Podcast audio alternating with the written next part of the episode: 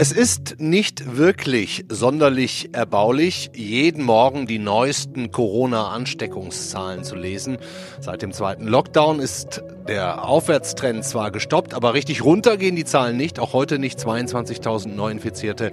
Das geht nicht schnell genug, zumindest nicht, um richtig gute Laune zu bekommen. Weihnachten steht auch noch vor der Tür. Für viele ja, sind das mit Corona schon zusammen zwei Gründe, sich einsam zu fühlen. Das ist heute unser Thema im FAZ-Podcast für Deutschland. Wir haben einen sehr, sehr spannenden Gesprächspartner, den Segler Boris Herrmann, der gerade an der Vendée Globe teilnimmt, eine Einhandsegler-Regatta einmal um die ganze Welt. Allein auf seinem Boot um sich herum nur Wasser. Bin sehr gespannt. Auch auf unsere zweite Gesprächspartnerin, Melanie Mühl, die uns sogar von einem Einsamkeitsministerium erzählen wird. Und mit der Leiterin der Telefonseelsorge. Wie läuft eigentlich so ein Gespräch? Wie schlecht muss man sich fühlen, um da anrufen zu können? Schön, dass Sie dabei sind heute an diesem Donnerstag, den 3. Dezember. Ich bin Andreas Krobock. Bevor wir in das nächste Gespräch starten, sollten wir uns vielleicht einmal kurz klar machen, wo ich gerade bin und wo unser Interviewpartner. Also ich hier in Frankfurt in einem leer gefegten Büro, die meisten Kolleginnen und Kollegen in den Homeoffices, ein ja, ziemlich isoliertes Leben, also seit nun schon langer Zeit, der Corona-Zeit. Unser Interviewpartner dagegen, ganz allein auf einem Segelboot am Kap der Guten Hoffnung, irgendwo im Nirgendwo des Indischen Ozeans gerade. Er fährt ein Rennen, eine Regatta, einmal um die ganze Welt, das härteste und berühmteste Rennen für Einhandsegler, so heißt es, wenn man also alleine auf dem Boot unterwegs ist. Und ich hoffe, die Leitung steht jetzt einigermaßen trotz der großen Entfernung. Hallo Boris Herrmann, hören Sie mich? Ja, hallo, ich grüße dich. Ich freue mich äh, auf äh, ein Gespräch über diese Distanz nach Frankfurt. Genau, also wir sagen du, wir kennen uns schon seit ein paar Jahren, das ist dann einfacher und unter Seglern wahrscheinlich sowieso ähm, einfacher. Wir sprechen jetzt äh, via Internettelefonie miteinander. Klappt das durchgehend gut für dich mit dem Kontakt zur Außenwelt? Ja, das klappt ganz gut. Dank der Satellitentechnik ähm, kann ich äh, äh, telefonieren und äh, auch Nachrichten schreiben und Bilder empfangen, Fotos und so ein bisschen mitverfolgen, was an Land passiert und was meine Frau macht mit unserem. Wir haben ein junges Baby und dann kriege ich jeden Tag ein kleines Foto, was da, was da so gerade, äh, wie sich das entwickelt und äh, na, das ist auch ganz wichtig bei so einer Geschichte. Total. Ähm, ich habe heute Morgen noch mit jemandem aus deinem Team telefoniert. Da wurde gesagt, dass in der Gegend, in der du gerade unterwegs bist, ähm, unheimlich viele Gegenstände im Meer rumschwimmen. Also die, die britische Konkurrentin oder die britische Seglerin Sam Davis, die ist wohl gestern Abend auch mit hoher Geschwindigkeit in Treibgut reingeknallt. Ähm, musst du da gerade auch sehr, sehr aufpassen? Können wir überhaupt telefonieren oder musst du mit Argusaugen aufs Meer schauen? Ja, ich habe Mast Infrarotkameras, die das Meer abscannen und äh, dann das Boot automatisch ausweichen lassen würden, wenn sie was detektieren. Mhm. Äh, vorausgesetzt, der Gegenstand guckt natürlich aus der Wasseroberfläche. Das ist das eine. Das andere ist, ähm, selber mit eigenen Augen ständig gucken, das geht nicht. Ähm, und insofern kann ich jetzt gut telefonieren. Erzähl doch mal, was du gerade ganz genau machst, während wir sprechen. Stehst du mitten im Wind am Steuer oder hast du dich in die Kajüte zurückgezogen? Wie hoch sind die Wellen gerade um dich rum? Beschreib mal deine Situation. Ja, also mein Boot segelt äh, ununterbrochen unter Autopilot. Insofern ist das Boot in guten Händen. Und äh, ich sitze jetzt gerade in meinem überdachten Cockpit, der Bereich, wo meine Winschen, Schoten und die ganzen Leinen sind. Äh, Dort habe ich einen kleinen ausklappbaren Sitz und ich blicke also auf den Ozean nach hinten. Ein etwas äh, absurder Sport, muss man sagen, dieser oder Aspekt unseres Sportes ist, dass wir, wenn wir rausgucken, eigentlich fast immer nur nach hinten gucken, weil von vorne die Gischt kommt und äh, sehr viel Wasser über Deck kommt und wenn man jetzt den Kopf ganz nach draußen steckt, um wirklich nach vorne zu schauen, dann äh, wird man klitschnass. Hm. Wie schnell bist du gerade unterwegs, damit wir da auch ein Gefühl für kriegen? Ja, mein Boot fährt jetzt gerade 20 Knoten man kann groß, äh, grob sagen 40 km/h. Und äh, die Schwierigkeit ist hier, dass die See sehr unruhig ist und das Boot manchmal beschleunigt und dann wieder abbremst in den Wellen. Und äh, wenn ich jetzt die Segel eigentlich perfekt einstelle, dann beschleunigt das Schiff bis auf 30 Knoten, also 60 km/h. und das will ich eigentlich vermeiden, weil das eine große Belastung fürs Material bedeutet. Wenn es dann in die vorauslaufende Welle hineinschießt, den Bug einbohrt, dann stürzen Wasserkaskaden über das Deck hinweg. Und äh, das sind äh, für Mensch und Material äh, schwierige Situ äh, Momente jedes Mal. Und daher fahre ich so ein bisschen den Fuß vom Gas, ein bisschen langsamer. Und ähm, manchmal, wenn die Welle mich ein bisschen schräg erwischt, dann bin ich auch äh, wirklich deutlich unter dem Geschwindigkeitspotenzial meines äh, Bootes im Moment. Hm, interessiert mich dieses Thema Geschwindigkeit, weil man sich das ja als Nichtsegler vielleicht gar nicht so gut vorstellen kann.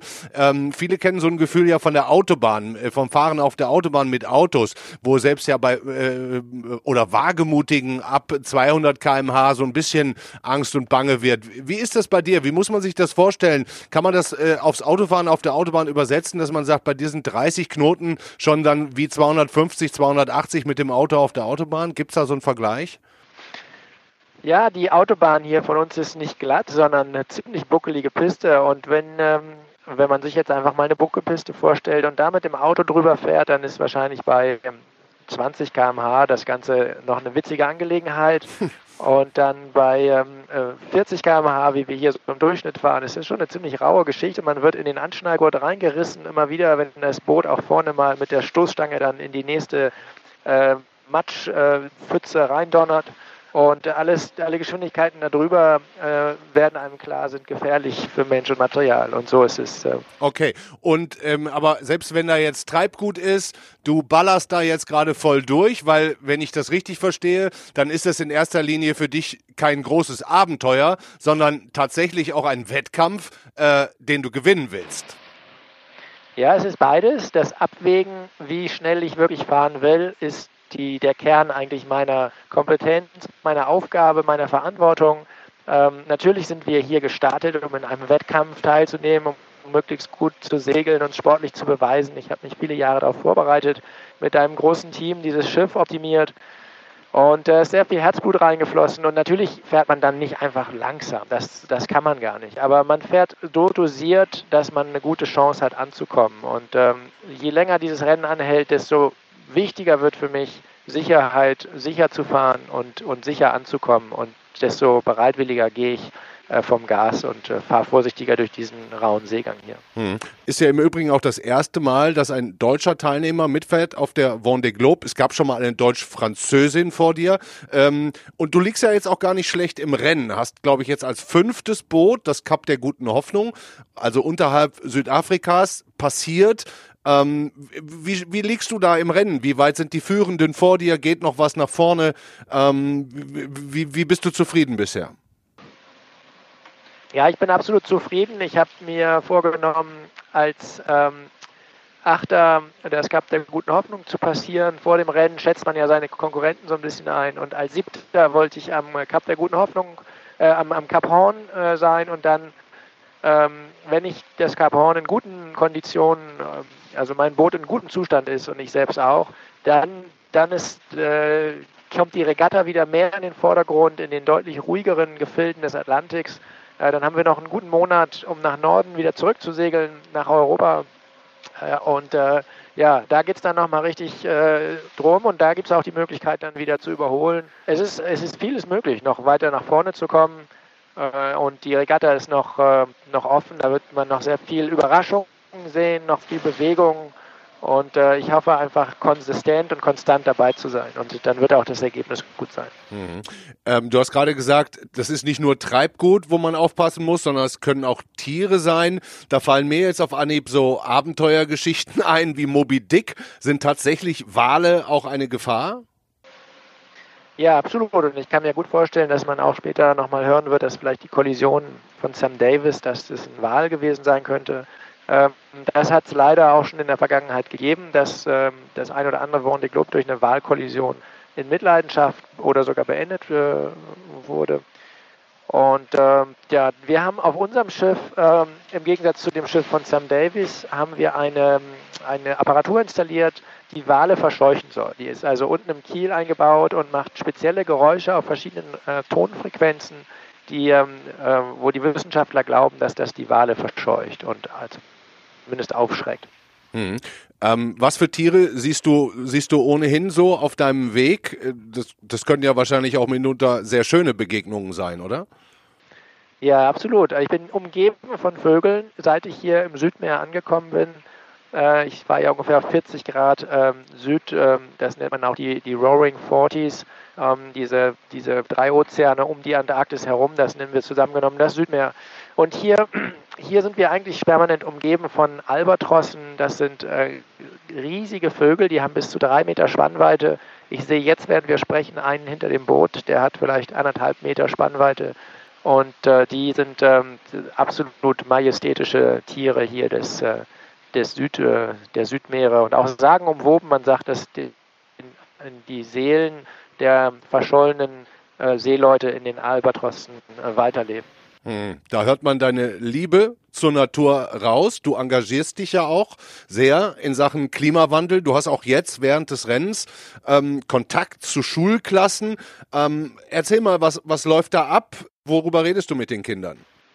Ja, wir ähm, wir haben dieses, diesem Boot einen, einen Slogan verpasst, äh, A Race We Must Win, steht groß auf den Segeln und natürlich sind wir in unserem Vendée Globe Rennen, ähm, aber viel wichtiger als das ist, dass wir eigentlich alle heutzutage in diesem Rennen gegen die Zeit sind, in dem Wettlauf gegen die Zeit, äh, etwas äh, zu tun, damit der Klimawandel in den Griff bekommen wird, damit äh, Lösungen gefunden werden.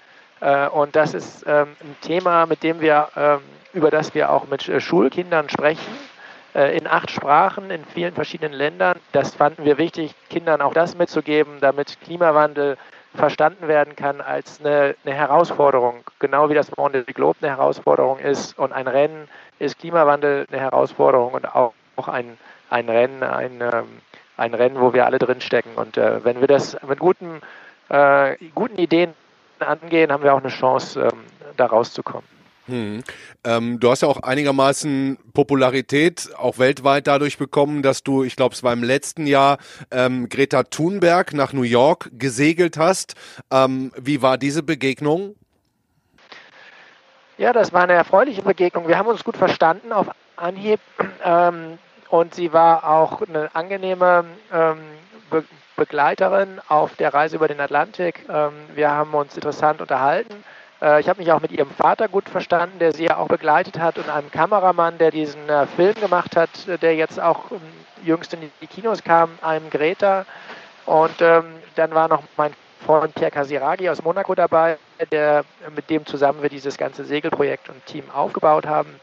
Und das war eine witzige und auch unwahrscheinliche äh, Gruppe, eine unwahrscheinliche Konstellation. Und also das, da ist auch eine nette Freundschaft entstanden und ähm, und das war natürlich, ähm, ja, das war eine positive Reise für uns. Ja, ähm, nun ist es ja so, dass, dass viele hier in Deutschland gerade sich weniger in der Weite eines Meeres sehen, sondern überwiegend in ihren eigenen vier Wänden, ich könnte fast sagen, gefangen sind. Du hast jetzt dieses äh, ja monatelange Alleinsein auf dem Wasser freiwillig gewählt. Was treibt dich da an? Was, was, äh, was, warum machst du das? Es ist sicherlich keine Fahrt, die man macht, zur Verfügung, zur Freude, zum Genuss. Es ist unheimlich hart und wie hart es ist, merke ich auch erst jetzt, äh, realisiere ich jetzt erst, wo ich hier bin. Ich habe schon oft äh, ein, äh, alleine, also den Atlantik vorher, das dauert zwei bis drei Wochen. Äh, jetzt aber hier wirklich konfrontiert zu sein mit zwölf Wochen alleine sein, ist eine ganz andere Hausnummer und natürlich, du sprichst es an, Parallele zu der Situation, die viele Menschen erleben in diesen Corona-Zeiten, natürlich gegeben. Und ähm, meine Technik, hiermit jetzt umzugehen, ähm, ist eigentlich zu versuchen, nicht an diese Zeitspanne zu denken, sondern jeden Tag für sich allein zu nehmen. Äh, einen Tag nach dem anderen anzugehen und nur bis zum Ende des Tages äh, zu denken und äh, darin mein, äh, ja, mein, mein Gleichgewicht zu finden. Hm, das hört sich aber für mich jetzt auch schon so ein bisschen an, als würdest du dich da draußen im Grunde nicht einsam fühlen, sondern nur allein. ist ja ein Unterschied. Das ist absolut ein Unterschied. Ich habe, äh, und zwar ist das ein interessanter Unterschied. Ich war auch schon in Städten, als ich sag mal, ich kann mich erinnern, als junger Student, wo ich in der neuen Stadt bin und nicht viele Leute kenne, da kann man sich auch mal wirklich einsam fühlen, obwohl man von Menschen praktisch umgeben ist. Und äh, das also auch hier draußen äh, kommt so ein Einsamkeitsgefühl auch auf. Nichtsdestotrotz äh, aller technischen Verbindungen und ich weiß, dass viele Menschen mir folgen, mir Mut zu sprechen, äh, dieses Abenteuer auch ähm, als Inspiration auffassen. Aber dennoch, ähm, es ist äh, mentale Belastung für mich, hier allein zu sein ähm, und ähm, ja, da kriecht manchmal in einem so eine Beklommenheit hoch. Man hat manchmal ein Kloß im Hals sitzen, wenn man, äh, wenn man rausguckt auf Meer und denkt, äh, jetzt liegt dieser Tag vor mir und äh, es ist ein, wieder ein Tag ganz alleine. Und äh, danach noch, äh, noch eine Woche, noch zehn Tage und äh, Weihnachten werde ich auch alleine sein. Das ist nicht, nicht wirklich sozusagen mein Ding. Es gibt sicherlich einige meiner Kollegen, die sagen mir, sie genießen das so, über lange Zeit allein zu sein. Äh, das, das liegt mir fern. Dennoch äh, bereue ich nicht hier zu sein. Es ist fantastisch, so ein Abenteuer erleben zu können und auch diese Erfahrung machen zu können, was es bedeutet, äh, so lange wirklich äh, alleine vor so einer großen Herausforderung zu stehen und ähm, auf sich allein gestellt zu sein äh, und mit den eigenen Emotionen klarkommen zu müssen für sich, ohne ja, ohne die, sich jederzeit mit jemandem darüber unterhalten zu können. Boris, ich könnte noch mit dir stundenlang weiterreden. Ich, ich würde jetzt aus dem Bauch raus sagen, lass uns doch an Weihnachten nochmal miteinander sprechen und eine Sendung machen. Vielleicht kannst du da auch nochmal ganz vielen dann Mut machen an diesen Tagen oder wir schaffen das zusammen. Ähm, ich würde dir jetzt erstmal hier an der Stelle schon mal Dankeschön äh, sagen und äh, fragen, wünscht man sich unter Seglern wirklich Mast- und Schotbruch? Äh, Mast- und Schotbruch und eine Handbreit Wasser unterm Kiel. Das ist der, äh, der Standardspruch und äh, das sagt man tatsächlich so in, in unserer Branche. Ja, das ist so. Ganz okay. Vielen Dank. Ja, hat mich sehr gefreut. Und äh, ich würde mich freuen, äh, wenn wir uns Weihnachten wieder unterhalten. Ja, selbstverständlich. Sehr, sehr, sehr gerne. Und dann sage ich es jetzt. Mast- und Schotbruch, Boris Herrmann, und immer eine Handbreit Wasser unterm Kiel. Alles Gute für die nächsten Tage. Das sollten wir machen mit Weihnachten. Bis dahin, alles Gute. Dankeschön. Ganz vielen Dank. Schöne Zeit Ihnen und bis bald. Liebe Grüße. Boah, ich find's wirklich spannend, was dieser Segler Boris Herrmann da gerade erlebt und auch in den nächsten Wochen und Monaten noch erleben wird. Wir hatten uns ja gerade spontan darauf verständigt, an Weihnachten nochmal miteinander zu sprechen. Nehmen Sie es als Versprechen, als feste Ankündigung, mache ich auf jeden Fall. Und bitte verzeihen Sie den auch nicht immer ganz klaren Ton, in diesem Fall über ja diese Distanz vielleicht verzeihbarer als sonst. So, jetzt hole ich mir erstmal Verstärkung aus unserem Feuilleton, um über Einsamkeit ganz allgemein und im Speziellen durch die Pandemie zu sprechen. Hallo, Melanie Mühl. Hallo. Melanie, du hast das Gespräch mit Boris Herrmann auch gehört und mir gerade eben schon zugerufen, genau das sei der springende Punkt. Also genau dieser Unterschied zwischen Alleinsein und Einsamsein. Ne? Der Segler auf den sieben Meeren ist selbst gewählt, allein, begegnet natürlich auch Ängsten, die er so vielleicht gar nicht hätte, aber er ist eben nicht einsam. Um ihn müssen wir uns also in dieser Hinsicht nicht sorgen. Nein, und äh, ich fand das Gespräch wirklich unheimlich interessant, ähm, was er erzählt hat. Und was man ganz gut erkennen konnte, ist eben, wie du gerade auch bemerkt hast, dieser Unterschied zwischen Einsamkeit und Alleinsein. Und dieses Alleinsein ähm, kann ja ein wirklich sehr schönes und beflügelndes Gefühl sein, während die Einsamkeit ja ein schreckliches Gefühl ist. Und zwar, wenn man Einsamkeit als absolute Unverbundenheit versteht, also als gewissermaßen resonanzloses Dasein. Mhm. Und äh, das ist äh, ein Problem, mit dem wir uns ja jetzt verstärkt konfrontiert sehen seit der Corona-Pandemie. Absolut. Und nur damit wir mal ein Gefühl für Zahlen bekommen, von wie vielen Menschen reden wir da eigentlich? Also wenn man sich die Studien anguckt, dann äh, taucht immer wieder die Zahl jeder Zehnte auf. In manchen Studien sind es sogar mehr, aber jeder Zehnte ist ja schon eine enorm hohe Zahl. Also Puh, jeder Zehnte. Also in Deutschland fast zehn Millionen und da haben wir ja äh, noch gar keine Dunkelziffer mit drin.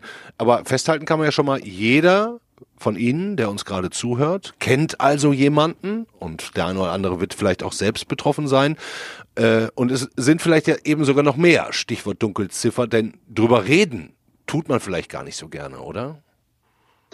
Das Thema ist natürlich unglaublich schambesetzt. Niemand möchte gerne anderen gestehen, dass er sich einsam fühlt, zumal Menschen nicht die eigentlich auf den ersten Blick sozial gut eingebunden sind, die Freunde haben, die vielleicht im Beruf stehen und so weiter und so fort.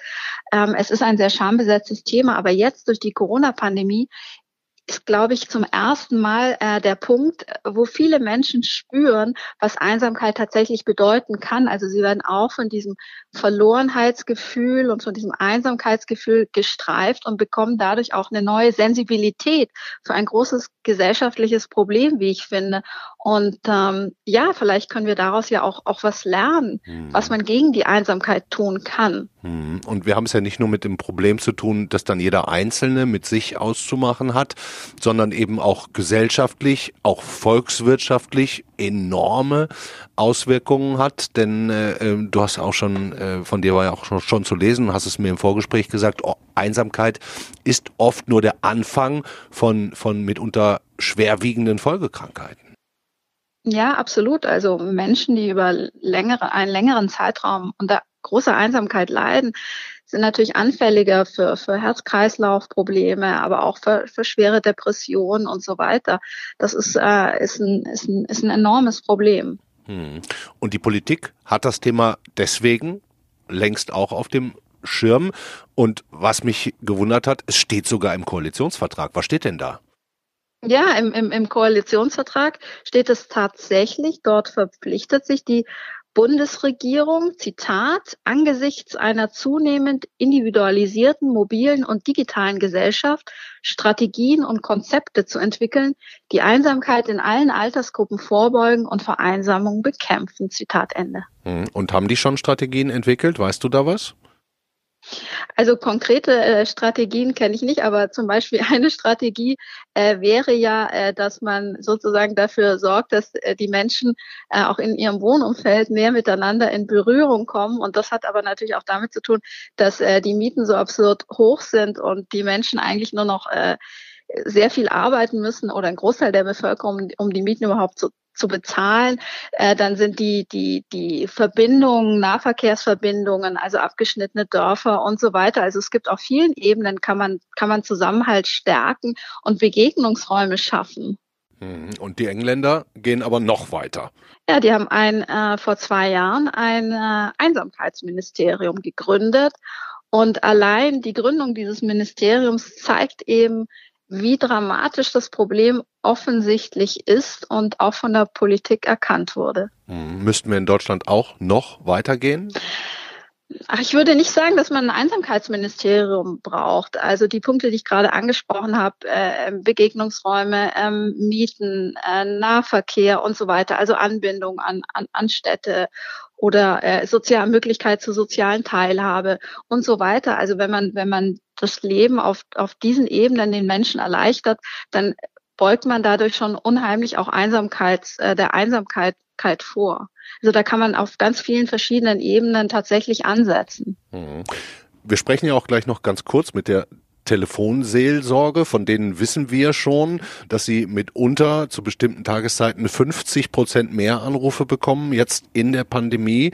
Ähm, aber vielleicht sollten wir einmal nochmal klären, was heißt denn jetzt eigentlich Einsamkeit? Man kann sich doch auch einsam fühlen, wenn man möglicherweise zu zweit ist oder, oder zu dritt oder alleinerziehend. Nein, auf gar keinen Fall. Wie gesagt, das ist äh, das Gefühl, in einem resonanzlosen Dasein gefangen zu sein. Und, und, und Resonanz bekommt man ja auch nicht nur durch andere Menschen und Begegnungen, sondern zum Beispiel auch in, in der Natur. Deshalb ist das Gefühl von Einsamkeit, also so empfinde ich es, ist das Gefühl absoluter Unverbundenheit, egal ob man jetzt mit seiner Familie vielleicht zusammen ist oder, oder, oder allein zu Hause sitzt. Also das Gefühl, dass im Grunde man ähm, ja nicht wirklich auf festem, auf festem Boden steht, sich, sich unbehaust fühlen. Also so eine ganz existenzielle Not. Mhm. Das ist dann die, die, die gefährliche Einsamkeit. Und dass jeder mal so Einsamkeitsphasen hat, ja, klar, natürlich.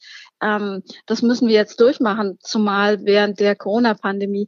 Aber ähm, sobald es über einen längeren Zeitraum andauert, kann es eben sehr gefährlich werden und sich dann auch zu einer äh, Depression auswachsen. Mhm. Und an Weihnachten gehe ich jetzt mal davon aus, auch ganz ohne Pandemie sind solche Gefühle am stärksten.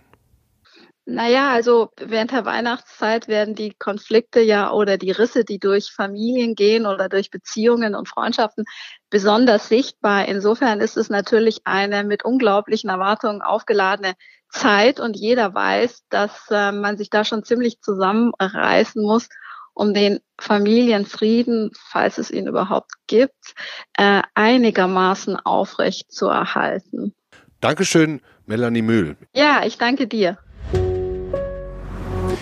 Es gibt ja viele, die sich fragen, geht es mir eigentlich schlecht genug? Darf ich zulassen, dass ich im Grunde Hilfe in Anspruch nehmen möchte? Und wenn ich bereit bin, welche Hilfe denn überhaupt? Eine Möglichkeit, gerade in dieser Zeit, in der man ja persönliche Kontakte weitgehend vermeiden sollte, ist die Telefonseelsorge. Sicher eine der besten Möglichkeiten. Und da fragen wir jetzt mal nach, wie sowas dann überhaupt ablaufen würde. Unsere nächste Gesprächspartnerin, die ist nämlich Vorsitzende des Leitungsgremiums bei der Telefonseelsorge und auch evangelische Pfarrerin. Hallo, Dorothee Herfurth-Rogge. Hallo. Erleben Sie es oft, Frau Herfurth-Rogge, dass Anrufer sich im Grunde erstmal dafür schämen, dass sie überhaupt anrufen? Ja, das ist etwas, was wir kennen bei der Telefonseelsorge in unserer Arbeit. Bei uns in Halle, wo ich arbeite, ist es so, dass etwa ein Drittel unserer Anrufenden von ihrer Einsamkeit berichten. Mhm. Und ganz häufig ist das mit dem starken Gefühl der Scham verbunden. Mhm. Aber Sie sagen, niemand muss sich da schämen, muss seine Sorgen unter den Teppich kehren. Jeder darf sich melden, jeder ist willkommen. Nur ist das ja nicht so einfach, wenn man sagt, niemand muss sich schämen, weil die Betroffenen schämen sich nun mal. Einsamkeit ist oft mit Scham behaftet, weil unsere Gesellschaft gerade immer alles in Beziehungen darstellt, nicht? Was wir sehen in der Öffentlichkeit oder auch in der Werbung sind mhm. viele glückliche Beziehungen, die verbunden werden mit irgendwelchen Produkten. Und dann sitzen Menschen da und denken sich, oh je, bei mir ist das aber nicht so, dann muss doch bei mir etwas falsch sein. Mhm. Natürlich muss sich aber niemand schämen, bei der Telefonseelsorge anzurufen. Vielleicht ist auch ein ganz wichtiges Kriterium bei uns, dass wir anonym arbeiten. Das heißt, wer bei uns anruft, muss erstens seinen Namen nicht nennen und zweitens, wir sehen auch nicht die Rufnummer des Anrufenden. Mhm. Also, wer bei uns anruft, bleibt auch im Verborgenen ein Stück. Mhm. Wie oft klingelt bei Ihnen das Telefon am Tag? Kann man das in etwa sagen? Na, so hier bei uns in Halle klingelt das Telefon zwischen 25 und 30 Mal pro Tag. Das ist schon eine ganze Menge. Hm, und deutschlandweit habe ich irgendwann mal gelesen, 2500 Mal am Tag in Corona-Zeiten, jetzt sogar noch öfter. Richtig.